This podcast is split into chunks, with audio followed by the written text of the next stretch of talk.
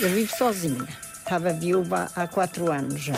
Muitas vezes falta uma razão para se levantarem da cama de manhã. Vejo imensas situações demenciais, imensas situações depressivas, problemas de ansiedade, problemas familiares. Passavam muito tempo em instituições, mas passavam muito tempo sozinhas, desumanizadas. A institucionalização deve ser o fim de linha. Trabalhar a atenção e, e a memória com a música, que é isso que é divertido. Continuarem a sentir-se úteis, dignas, válidas, com objetivos de vida.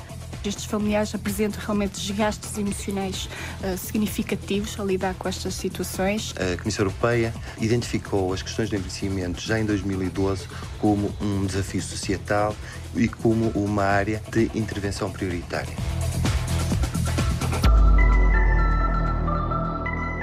Arminda! Maria Fernanda! Júlia! Emília! Hermida Claro! Conceição! Palmira! Cesarina! Cesarina Campos. Eu vivo sozinha. Estava viúva há quatro anos já. Não tenho ninguém perto. Tudo longe. Mas depois falaram-me e eu fui lá. Estavam elas a fazer as máscaras para o carnaval. Comecei a gostar do convívio e não falto, só por coisa muito urgente é que eu falto, que eu não falto.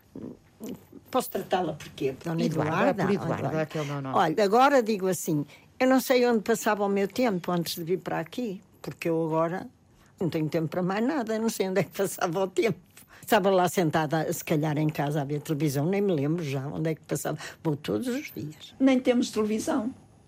O nosso centro não tem televisão. O Centro Comunitário de Ramalde, no coração do Porto. Conversamos um bocadinho e há sempre qualquer coisa para fazermos. Ele acolhe o Espaço Raiz. O Espaço Raiz Séniores é só uma pequena sala que está inserida no, no programa Escolhas, da área de Ramalde, os bairros de Ramalde e Campinas, bairro social.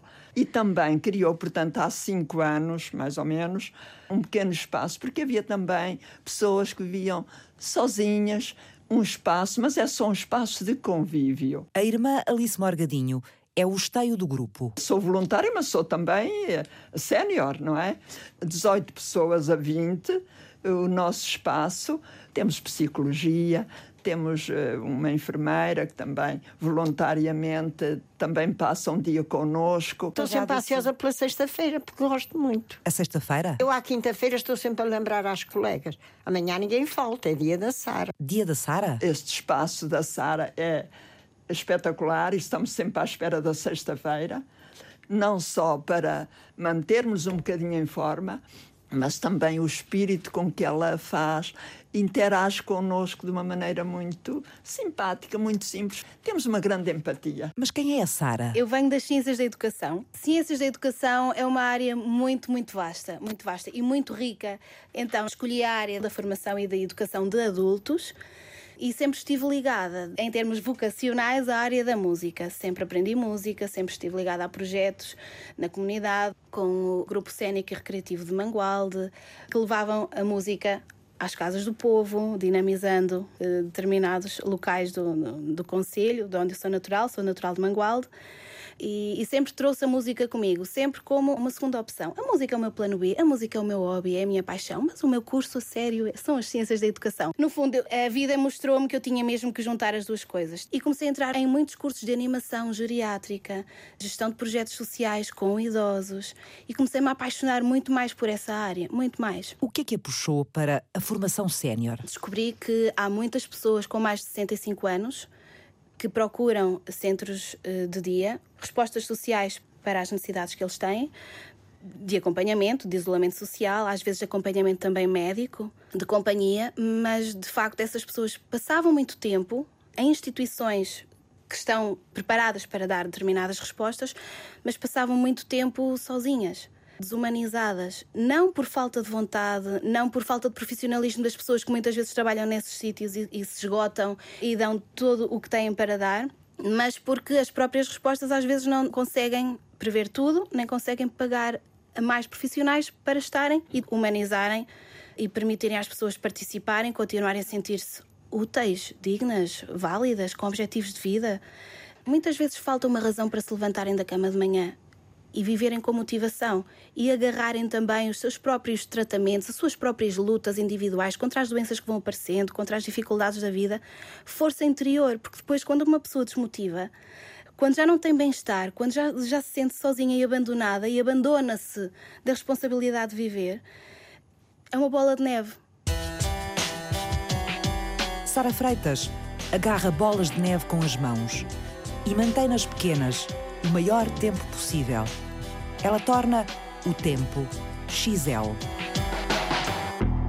O doente tem dificuldades em manter-se atento, distrai-se facilmente, há uma alteração da consciência e depois também temos alterações ao nível da cognição. O doente fica desorientado em termos de tempo e em termos de espaço. Calma, calma. Estamos a falar de quê? Eu estou a falar do delírio ou do estado confusional agudo, que é uma perturbação neuropsiquiátrica. Estado confusional agudo ou delirium.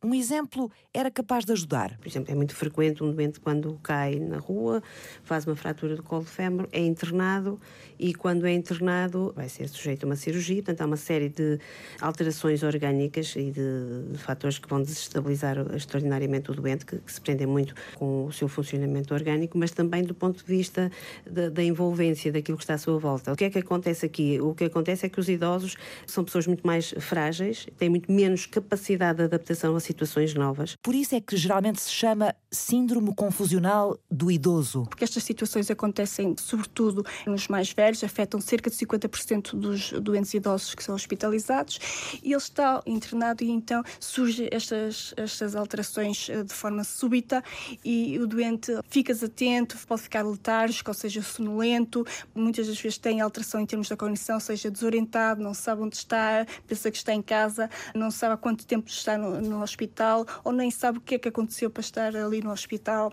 pode também ter alterações em termos da percepção, ter algumas alucinações em termos visuais e estas alterações flutuam, têm uma duração curta, de horas a dias, mas normalmente é curta e tende a flutuar, ou seja, o doente pode estar bem de manhã e no final da tarde eh, começar a ficar desorientado e também pode acontecer que é muito frequente ficar agitado. E o que é que provoca tanto desassossego? O doente não, não percebe que está no hospital, não reconhece o contexto, tudo que está à volta dele, o que, é que o enfermeiro está a fazer e interpreta aquele eh, meio ambiente como algo, uma ameaça, exatamente. E em resposta a isso, e até mesmo às alucinações que está a ter, e a ideias delirantes que também pode estar a ter, sobretudo persecutórias, de achar que a enfermeira quer lhe fazer mal, é, o doente fica agitado e tenta sair da cama, tenta arrancar os tubos, grita, não é? Isto é uma situação de agitação psicomotora neste quadro de delírio. Sónia Martins trabalha há quase uma década este carrossel de emoções, de ações e de cuidados para o qual o síndrome confusional do idoso arrasta o doente, os profissionais de saúde e os familiares. Sónia é psicóloga. O que é que me encantou na psicologia? Sobretudo a, a, área da clínica, a forma como as pessoas lidam com a doença, a forma como as pessoas lidam com os seus problemas, as situações psicopatológicas, a depressão, a ansiedade, a doença bipolar, tudo isso são situações que me atraíam na altura e que me levou a seguir a linha da psicologia. A psicogeriatria permite-me juntar todo o conhecimento que eu tenho enquanto médica e juntar também as áreas da psiquiatria. A saúde mental dos mais velhos é uma das batalhas de vida da psiquiatria Lia Fernandes, do Centro Hospitalar de São João, no Porto como médica e também como investigadora. Não é a mesma coisa que tratar adultos ou que tratar jovens já agora. Que coisa é, Lia? Por exemplo, num doente idoso, para se medicar um doente idoso é preciso saber uh, bastante de medicina, saber as interações todas medicamentosas, perceber que os doentes mais idosos têm mais doenças crónicas e têm normalmente várias comorbilidades associadas. São doentes mais complexos a esse nível? Muito mais complexos, exatamente. O que é que esta complexidade exige aos médicos? Olha, desde logo as capacidades que temos que desenvolver para lidar com os mais velhos são completamente distintas, não é? Temos que nos adaptar a uma lentificação maior, uma capacidade mais dificultada de percepção, de entendimento das questões. Há a situação de fragilidade geral que os idosos vão tendo de forma crescente e que nos obriga também a ter uma postura de maior uh, receptividade e até de maior empatia para com eles e de alguma ajuda em, alguns temas mais específicos que possam ser as, as áreas de maior debilidade uh, que eles possam ter. E depois enquadrarmos todas essas situações em termos de soluções possíveis, porque não chega fazermos diagnósticos. Não chega a fazer o diagnóstico, por exemplo, dizer a um doente ou à família este senhor tem uma demência. As pessoas depois ficam abraços com uma situação que não sabem desembrulhar, nem sequer sabem o significado daquilo. Portanto, temos que explicar às pessoas o que é que significa ter uma demência, como é que evolui, o que é que se pode fazer para se ajudar estas pessoas, a referenciação aos vários locais de assistência, nomeadamente a referenciação para os serviços sociais também, para os serviços de psicologia, quer dizer, trabalhar no fundo de uma forma multidisciplinar, porque de facto a abordagem deste tipo de situações obriga a isso mesmo, porque senão não conseguimos ser suficientemente eficientes na abordagem que fazemos a, a estes idosos, porque estes idosos sofrem de imensas fragilidades e, imensas uh, dificuldades. No Centro de Investigação em Tecnologias e Serviços de Saúde da Faculdade de Medicina do Porto, Lia Fernandes e Sónia Martins investigam em saúde mental geriátrica. O caso do delírio, o caso da, das alterações comportamentais, as situações mais ligadas às doenças crónicas, por exemplo, neste momento estamos a investigar muito na área também da ligação da diabetes e dos fatores psicológicos que estão também aqui eh, associados e que fazem com que, digamos assim, a morbilidade e mesmo mortalidade sejam aumentadas, mas também em outras áreas, por exemplo, também na, ligadas à insuficiência cardíaca, na área do suicídio do idoso tentamos tanto quanto possível fazer a translação para a clínica, não é? E temos várias pessoas a trabalhar em vários, em vários serviços, nomeadamente hospitalares, mas também na comunidade e também ao nível dos lares e das instituições. O que é que faltava saber sobre o síndrome confusional do idoso? Como é que as pessoas lidam com essas situações no seu dia a dia? Como é que a doença é vista pelos outros? Como é que os cuidadores, os familiares que estão à volta lidam com essas situações? E por onde é que começaram? Adaptar para a população portuguesa duas escalas de avaliação de detecção do delírio, que nós ainda não tínhamos cá em Portugal, ou seja, estamos a falar do CAM, que é uma escala que existe há mais de 20 anos e não estava disponível para ser utilizado cá em Portugal. Então nós fizemos o primeiro trabalho nesse sentido de fazer adaptação, de forma a poder disponibilizar esse instrumento para que nos serviços de saúde seja utilizado. Por é que é importante haver essas escalas para conseguir situar é? Exatamente. É? a doença. Porque são formas standardizadas de identificar rapidamente uma situação, neste caso de delírio, não é? É uma situação que ainda agora é pouco identificada pelos profissionais de saúde. Quase 70% das situações não são identificadas. Quais são as razões da dificuldade do diagnóstico? Uma delas é o seu curso flutuante, não é? Que às vezes a pessoa parece que está bem e depois está mal, nem sempre isto é detectado.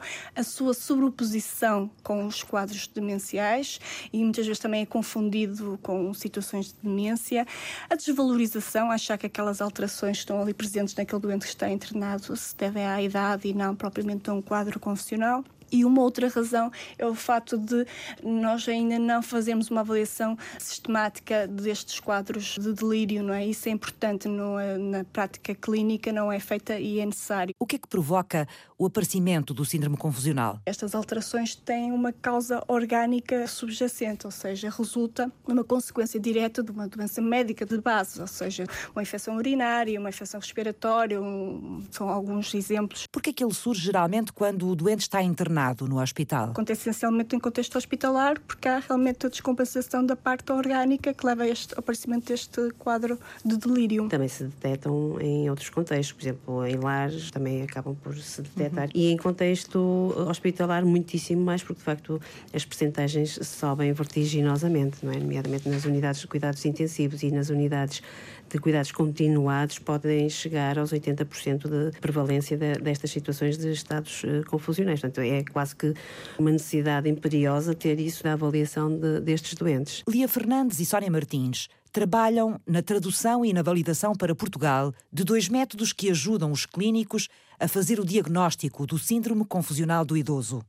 O CAM, aplicado ao doente, e o FAMCAM, dirigido aos familiares. É um instrumento que é para ser aplicado aos familiares, ou seja, os familiares que são boas fontes de informação, estão a acompanhar os doentes durante a hospitalização e o FAMCAM permite-nos perguntar ao familiar se verificou algum tipo de alteração relacionado com o quadro confessional durante aquela hospitalização. É, digamos, um, um, meio auxiliar no diagnóstico do delírio. Com o aumento da idade, nós vamos tendo cada vez mais doenças crónicas e, de facto, o número de medicamentos que vamos tomar para essas diferentes patologias começa a ser grande.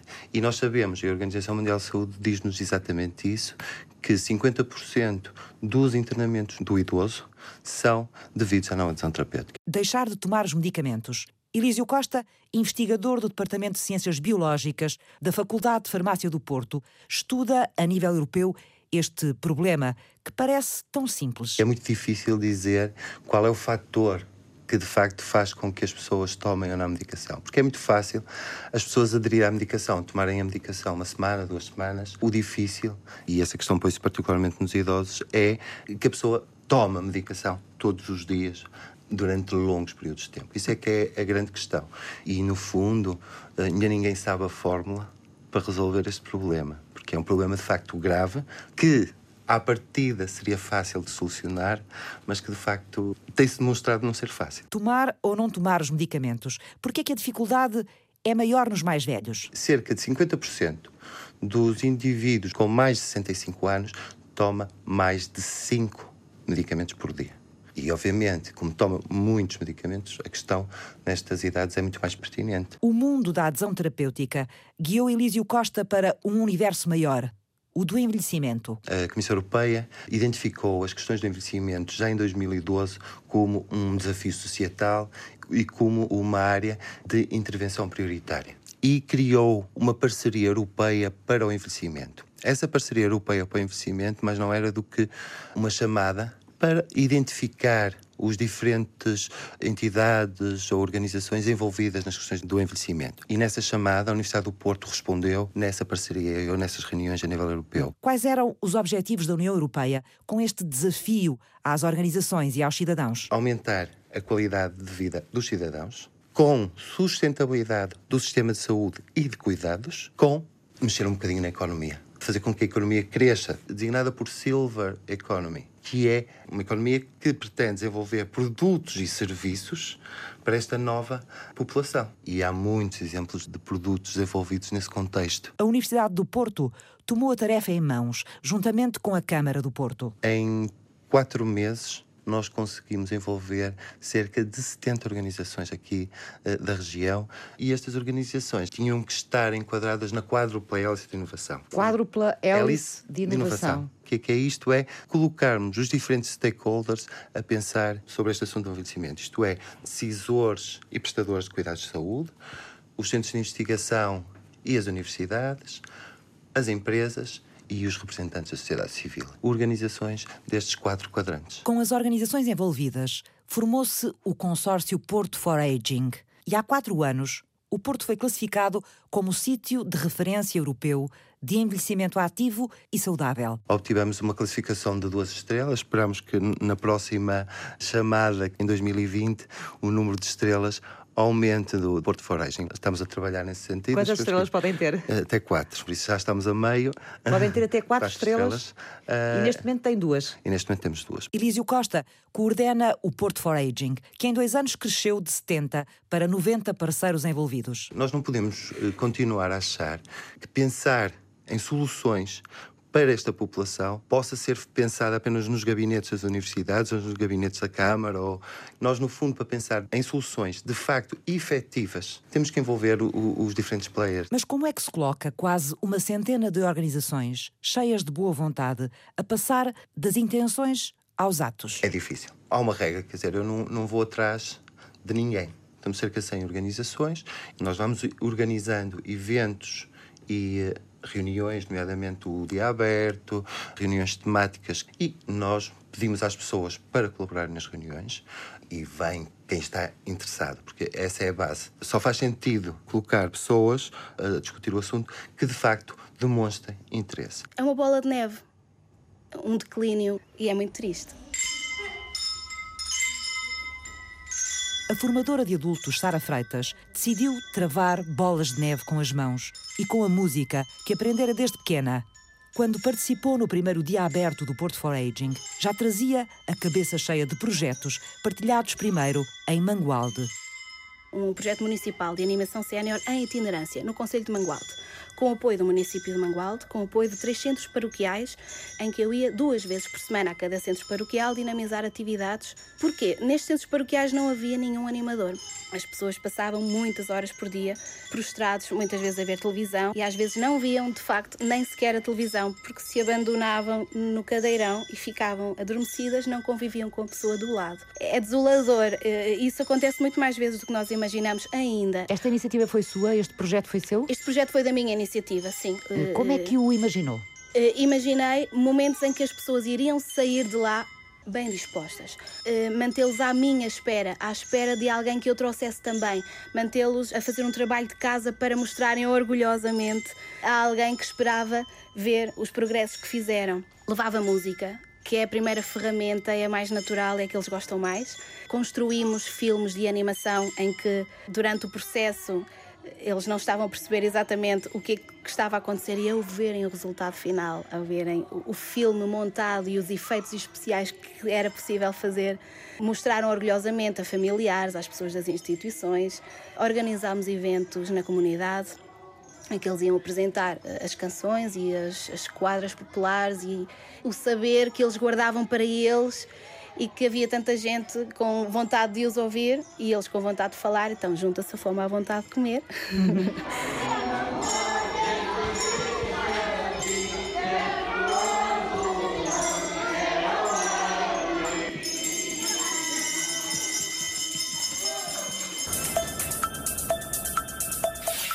Comissão de Proteção ao Idoso alerta que Portugal está no topo dos países europeus que menos investem nos mais velhos. A Organização Mundial de Saúde coloca Portugal na lista dos que tratam pior os seus séniores. Seremos cada vez mais. Que transformações nos esperam? Como vamos adaptar-nos? Perguntas que regressam ao ponto de partida na segunda parte. Até já.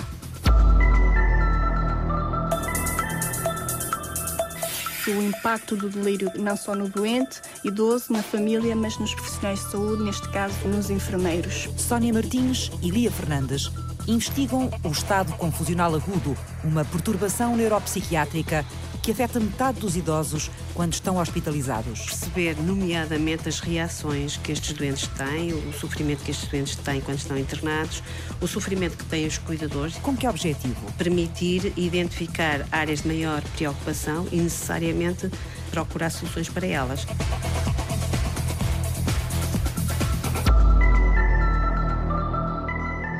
Quais são os fatores que tornam um doente mais vulnerável a desenvolver este estado confusional agudo? A idade avançada, a demência prévia, doenças médicas, o próprio déficit visual, déficit auditivo, a polimedicação são fatores predisponentes. E o que é que pode depois provocar o aparecimento do delírio? A admissão numa unidade de cuidados intensivos, a dor, situações uh, como a hipoxia. Uh, que... O que é isso?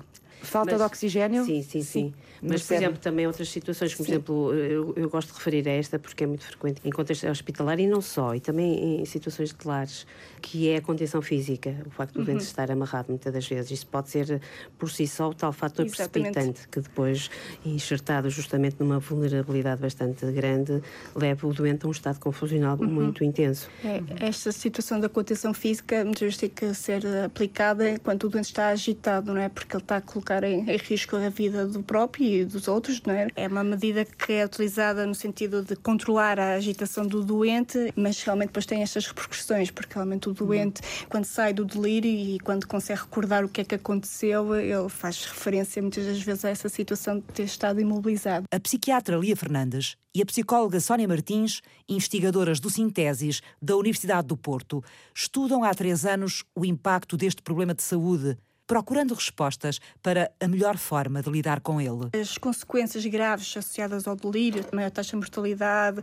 o fato de ter maior duração de internamento, o fato de estar relacionado com até o agravamento do estado cognitivo do doente, essas alterações estão bem fundamentadas na literatura, na investigação.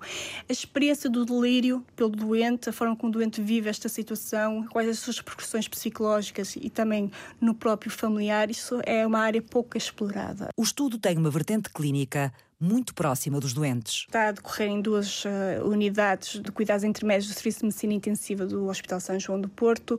Todos os doentes com mais de 65 anos são recrutados para o nosso estudo e são avaliados a vários níveis, uh, diariamente para o delírio, é avaliado o seu estado prévio, em termos de como é que ele estava em termos cognitivos, em termos da sua autonomia. Nós fazemos avaliação junto dos familiares, como é que eh, era o doente antes de entrar no hospital. Depois, digamos, de passar esta situação do delírio, há uma nova avaliação do doente e da família. Ou seja, nós o que fazemos ao doente é, é uma entrevista em que tentamos perceber se ele se recorda do episódio do delírio, o que é que ele se recorda em relação ao episódio do delírio, o que é que o preocupa naquele momento sobre a situação que realmente passou e também avaliamos outras, outras situações, outra sintomatologia depressiva e ansiosa que pode ter aparecido durante o internamento. Também temos em conta depois o familiar. Perguntamos o que é que verificou durante aquele episódio de delírio, quais foram as alterações que foram mais difíceis para o familiar lidar durante aquele processo e depois as suas preocupações atuais e futuras. Qual é o impacto para um idoso de passar por um episódio destes, de confusão aguda? Nós sabemos que estes doentes com delírio depois têm uma recuperação muito difícil comparando com os doentes que não desenvolveram delírio. E sabemos que estas situações estão associadas a um agravamento do estado cognitivo do doente. E se, por exemplo, se o doente já tinha uma demência, depois passar por uma situação de episódio de delírio, este quadro demencial tende a avançar mais depressa. E também sabemos que estes doentes apresentam, digamos, uma perda funcional maior. E isto leva muitas vezes a situações de uma institucionalização precoce destes doentes. As conclusões do estudo só estão prontas no final do ano, mas a psiquiatra Lia Fernandes, coordenadora da equipa do Sintesis, sabe o quanto ele pode ser útil para melhorar práticas no cuidado às pessoas mais velhas, a começar pelos hospitais. Quando estão no meio que lhes é estranho, têm uma, uma dificuldade extraordinária de perceber e de descodificarem o que é que está a acontecer à volta. Ou seja, quando estão rodeados de não sei quantos tubos, não sei quantos sinais sonoros dos diversos aparelhos, quando ainda por cima são privados da presença do cuidador habitual ou do familiar. Por exemplo, quando uma criança é internada na pediatria, pode ter ao lado a mãe ou o pai, não é? Um idoso não, não tem normalmente ninguém. Era extremamente importante que pudesse ter alguém da família ou algum cuidador porque só, só a presença de alguém conhecido é um fator uh, securizante é um fator de descodificação de muito do que está alterado à volta. Quem diz isso diz também as outras formas de orientação que são extremamente importantes, por exemplo, não privar os doentes de terem os seus óculos quando estão nestas enfermarias, a prótese auditiva é importante que consigam ter, ter sempre uh, alguém que os oriente no tempo, no espaço, uhum. e são, são fatores extremamente importantes Portanto, e que podem, aquilo que os ajuda a percepcionar melhor o mundo. Exatamente, é e o que lhes está a acontecer, e sobretudo a descodificação do que lhes está a acontecer permanentemente. Pequenas mudanças que podem fazer baixar o número de casos que evoluem para situações mais graves. Pequenas metamorfoses, pelas quais a psiquiatra do Hospital de São João, especialista em saúde mental dos idosos, se bate todos os dias. Por exemplo, em Inglaterra, o papel da família é muitíssimo mais valorizado, inclusivamente em algumas das atividades assistenciais. Por exemplo, é extremamente importante que o doente, por exemplo, nesta coisa tão simples como na hora da refeição, possa ter alguém da família ao lado que lhe dê os alimentos, por exemplo, e que não seja um estranho. um estranho que ele não conhece de lado nenhum, que nem sequer sabe o que é que está ali a fazer, nem percebe porque é que está ali. E com o qual ele não comunica muitas Não vezes, comunica é? e, com, e, e, e, em relação a quem é muito mais fácil de haver depois o desenvolvimento de, de, de ideias de, de persecutórias e ideias de prejuízo e podem ser prevenidas uh, e com ações que são relativamente simples de implementar, haja para isso a sensibilidade necessária. A nossa vida transformou-se um bocadinho. Em vez de ser parada e já não faço crochê porque já me doem os dedos e não sei que mais, ou só ver televisão, conversamos um bocadinho e há sempre qualquer coisa para fazermos. A vida mudou desde que o Centro Comunitário de Ramalde deu espaço aos mais velhos há cinco anos. Até já foram à Casa da Música. Quando nós vimos na Casa da Música com centenas de pessoas, uns para o coro, que era onde nós íamos inserir, e outros que eram com instrumentos, uhum. grandes e pequenos, então vimos ali uma interação e percebemos que, sem saber música, sem lermos música, mas que conseguimos fazer ali um, um espetáculo, foi maravilhoso. E então aquela menina ficou-nos no coração. No coração da irmã Alice Morgadinho, responsável pelo espaço Raiz Sénior e do restante grupo. A menina Sara Freitas, que os desafiou a participar no fecho de uma formação musical da Casa da Música. Já tinha deixado para trás Mangualde e os primeiros passos no contacto com os mais velhos. Eu não chegava e começava logo a fazer a minha atividade. Eu queria mesmo criar um contacto com a pessoa, alguma coisa em comum, descobrir mais sobre ela, dar-me a conhecer também. E isso permitiu que no dia a seguir eles já trouxessem alguma coisa que foi pedida ou que pela iniciativa deles trouxessem um objeto. Nós falávamos, então, e o que é um, um almofariz? Então, e o que é um ferro a carvão? O que é isso? Como é que funcionava? O que é uma almotelia? Objetos antigos que eles tinham todo o gosto em me explicar como é que se fazia o queijo, como é que se preparava o linho, como é que eles guardavam o gado. Eles primeiro diziam: ai não, a menina é que sabe, a doutora, a doutora é que sabe. Retirar o elemento doutora para mim foi fundamental desde o primeiro momento para tornar uma, uma, uma relação mais próxima. Passou a ser a Sara? Passei a ser a menina Sara, a menina Sarinha, com todo o carinho. Passei a ser uma amiga. E com os amigos nós conversamos. Nós esperamos os, amigos à, à hora uh, uhum. certa, não é? Nós preparamos-nos para receber os amigos. Nós levamos surpresas aos amigos. Uhum. Como é que passou eh, do evocar as, as memórias e o saber destas pessoas para lhes apresentar atividades novas e desafios novos? Eh, isto partiu muito da música tradicional. Veio muito da música que eles tinham para mim, Uh, e que eu acolhia e aprendia com eles e de vez em quando eu trazia, trazia algumas músicas também, das minhas, e fizemos um portfólio muito interessante que deu origem a, a, a concertos no, com apoio do município, na Biblioteca Municipal, no auditório, com, com muitos convidados, pronto, era um momento especial Uh, mas foi muito por aí, foi partir da música deles, partir do conhecimento deles, fazer peças de teatro sobre isso. Uh, oh, oh, Laurindinha, Vem aí à janela, Laurindinha. O que é que tu vais fazer? Vem ver o teu amor que vai para a guerra. Quando eles davam conta, estavam a fazer interação entre eles e ficavam durante a semana a comentar isso e, e, a continuar essa peça de teatro, baseados numa música muito que para nós da nossa geração já não nos diz nada, mas para eles dizia tanto, então por que não começar por aí? Por que não? Acompanhámos um projeto que sentimos era uma estimulação cognitiva, portanto, porque nos fez eh, trabalhar a atenção e, e a memória e uma certa interação uh, entre nós, mas sempre com uma base de música que nos dá, portanto, todos nós temos música cá dentro, não é? E depois muito divertido, porque é claro, a gente às vezes engana-se, já não faz o movimento certinho todos ao mesmo tempo, mas de qualquer modo, para nós é sempre festa, é sempre bom. Gosto do bico, do bang, do tum e do chum. Gosto de tudo. Muito obrigada. Terapia de estimulação cerebral multissensorial? Sim. Sim. É o quê? É o quê? Sim, eu a certa altura descobri que havia um método que conciliava duas das minhas paixões: a música e, com a música, ajudar alguém, conseguir melhorar a vida das pessoas através da música. Descobri o Ronnie Gardiner. O Ronnie Gardiner é um, é um reconhecido uh, músico de jazz, é um percussionista, um baterista, e a certa altura o percurso de vida dele levou-o a trabalhar com pessoas que foram vítimas de um AVC. E trabalhou durante muitos anos com aquilo que ele sabia fazer, que era ritmos conseguiu muitos resultados em termos de quê? Eh, melhorar a, a coordenação motora, o equilíbrio e os níveis de energia corporal, melhorar várias funções cognitivas como a memória, a concentração, a linguagem. O que, é que este método faz? Promove a socialização, o bem-estar, a autoestima e o bom humor. E o bom humor é fundamental para tudo o resto. Uh, ou seja, eh, neste momento eu estou muito interessada em, através da música, promover o bem-estar. A partir do momento em que eu descobri que investindo no bem-estar das pessoas, em qualquer idade, investindo no bem-estar delas, estamos a melhorar muitas funções cognitivas, estamos a melhorar a capacidade delas encararem muito melhor a sua vida, eh, encararem muito melhor a doença que possam ter.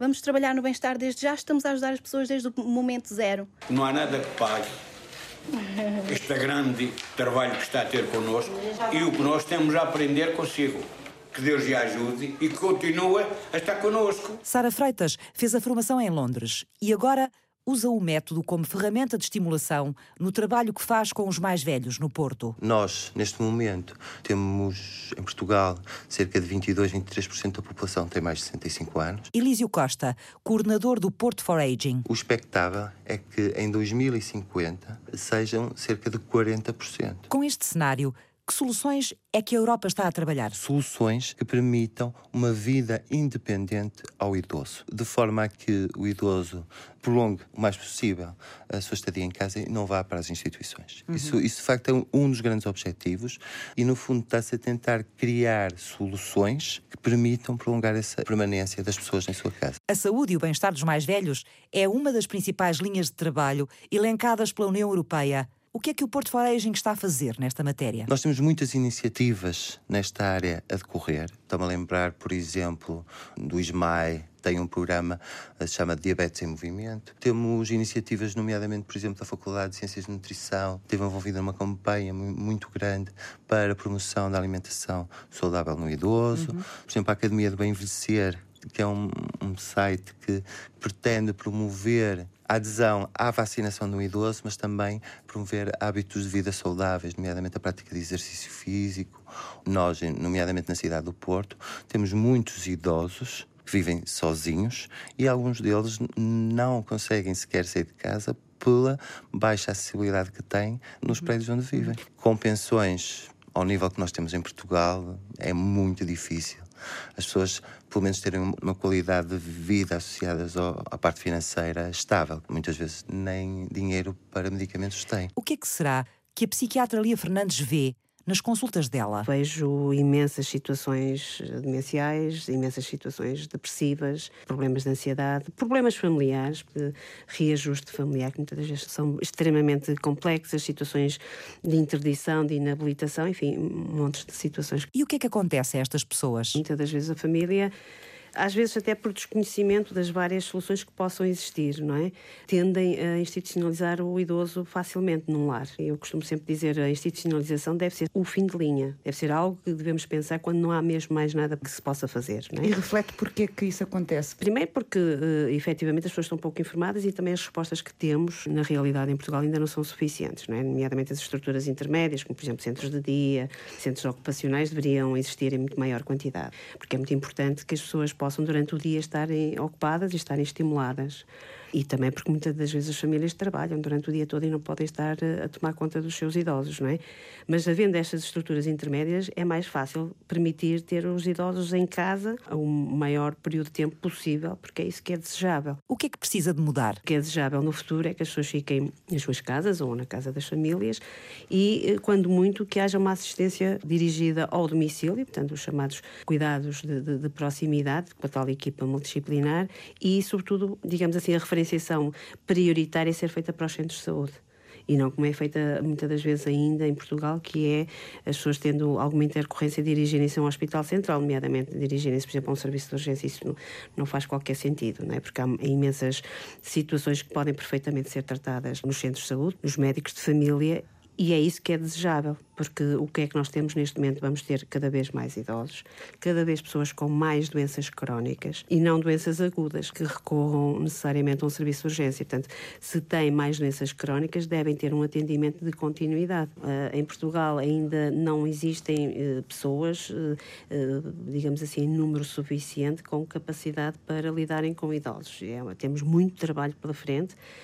antigamente, e ainda hoje se pensa um bocadinho desta maneira, quer dizer, nomeadamente na contratualização nos lares, esta pessoa é ótima porque tem muito jeitinho para os idosos. Isto não, não vai lá com jeitinho, não é? As pessoas têm Estamos que ter a falar realmente... de técnicos intermédios Exatamente, formados, formados, nesta área. Exatamente, há uma necessidade bastante, bastante grande de, de formação de, também destas, destas pessoas e, até, e dar também formação já agora aos familiares que lidam diretamente com estas situações e que não, não sabem como é que, como é que hão de, eh, de facto ter eh, perícias para, para situações muito concretas.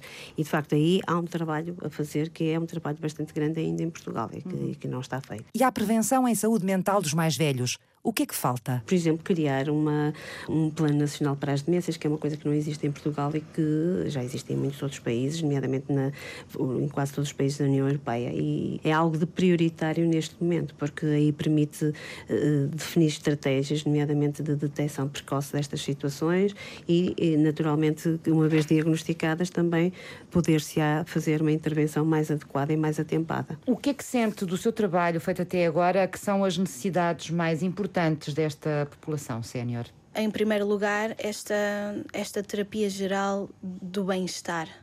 este bem-estar, eu acho que é, um, é uma coisa muito simples, muito simples e demasiado séria para se negligenciar hoje em dia.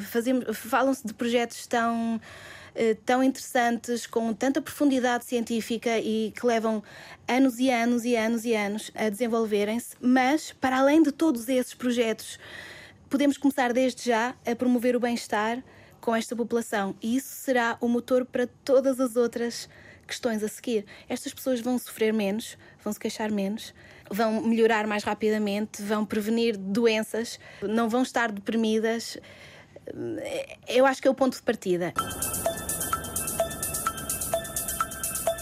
Fizeram este programa Lia Fernandes. É preciso fazer muito. Nós, em Portugal, ainda estamos a dar os primeiros passos nas intervenções em relação aos idosos, mas uh, falta fazer muito trabalho. Muito trabalho ao nível uh, dos cuidadores, ao nível das famílias, ao nível dos próprios doentes, ao nível dos sistemas de saúde, do sistema social e, e todos os intervenientes aqui. Sónia Martins, Elísio Costa. O envelhecimento no local de trabalho, que também é uma questão muito importante, porque nós temos cada vez mais uma população ativa, envelhecida, e isto põe questões muito importantes às organizações. Sara Figueiredo. Basicamente, o Tempo XL é uma marca que defende o investimento prioritário no bem-estar das pessoas idosas e na promoção da sua saúde física e mental. Alice Morgadinho, Cesarina Campos. Todos os dias temos uma atividade. Francisca Alves fez o apoio à produção.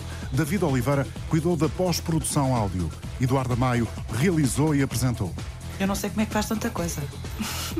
o hospital, a universidade, o grupo de investigação, a sociedade, também está na sociedade portuguesa, agora não está de de geriatria e sim sim estou em várias sociedades e além, além disso e na pan-europeia? E além disso ainda faço ainda faço terapia familiar e além disso ainda tenho mais uma costelinha que é a associação dos doentes bipolares. E consegue ir a eh, casa de vez em quando? De vez em quando consigo ir mas ainda lá dou uma perninha digamos assim. É uma vida inteira dedicada aos outros. É. mas é uma vida eh, eu acho que devolve bastante e é bastante bastante gratificante este tipo de, de atividade. Penso que sim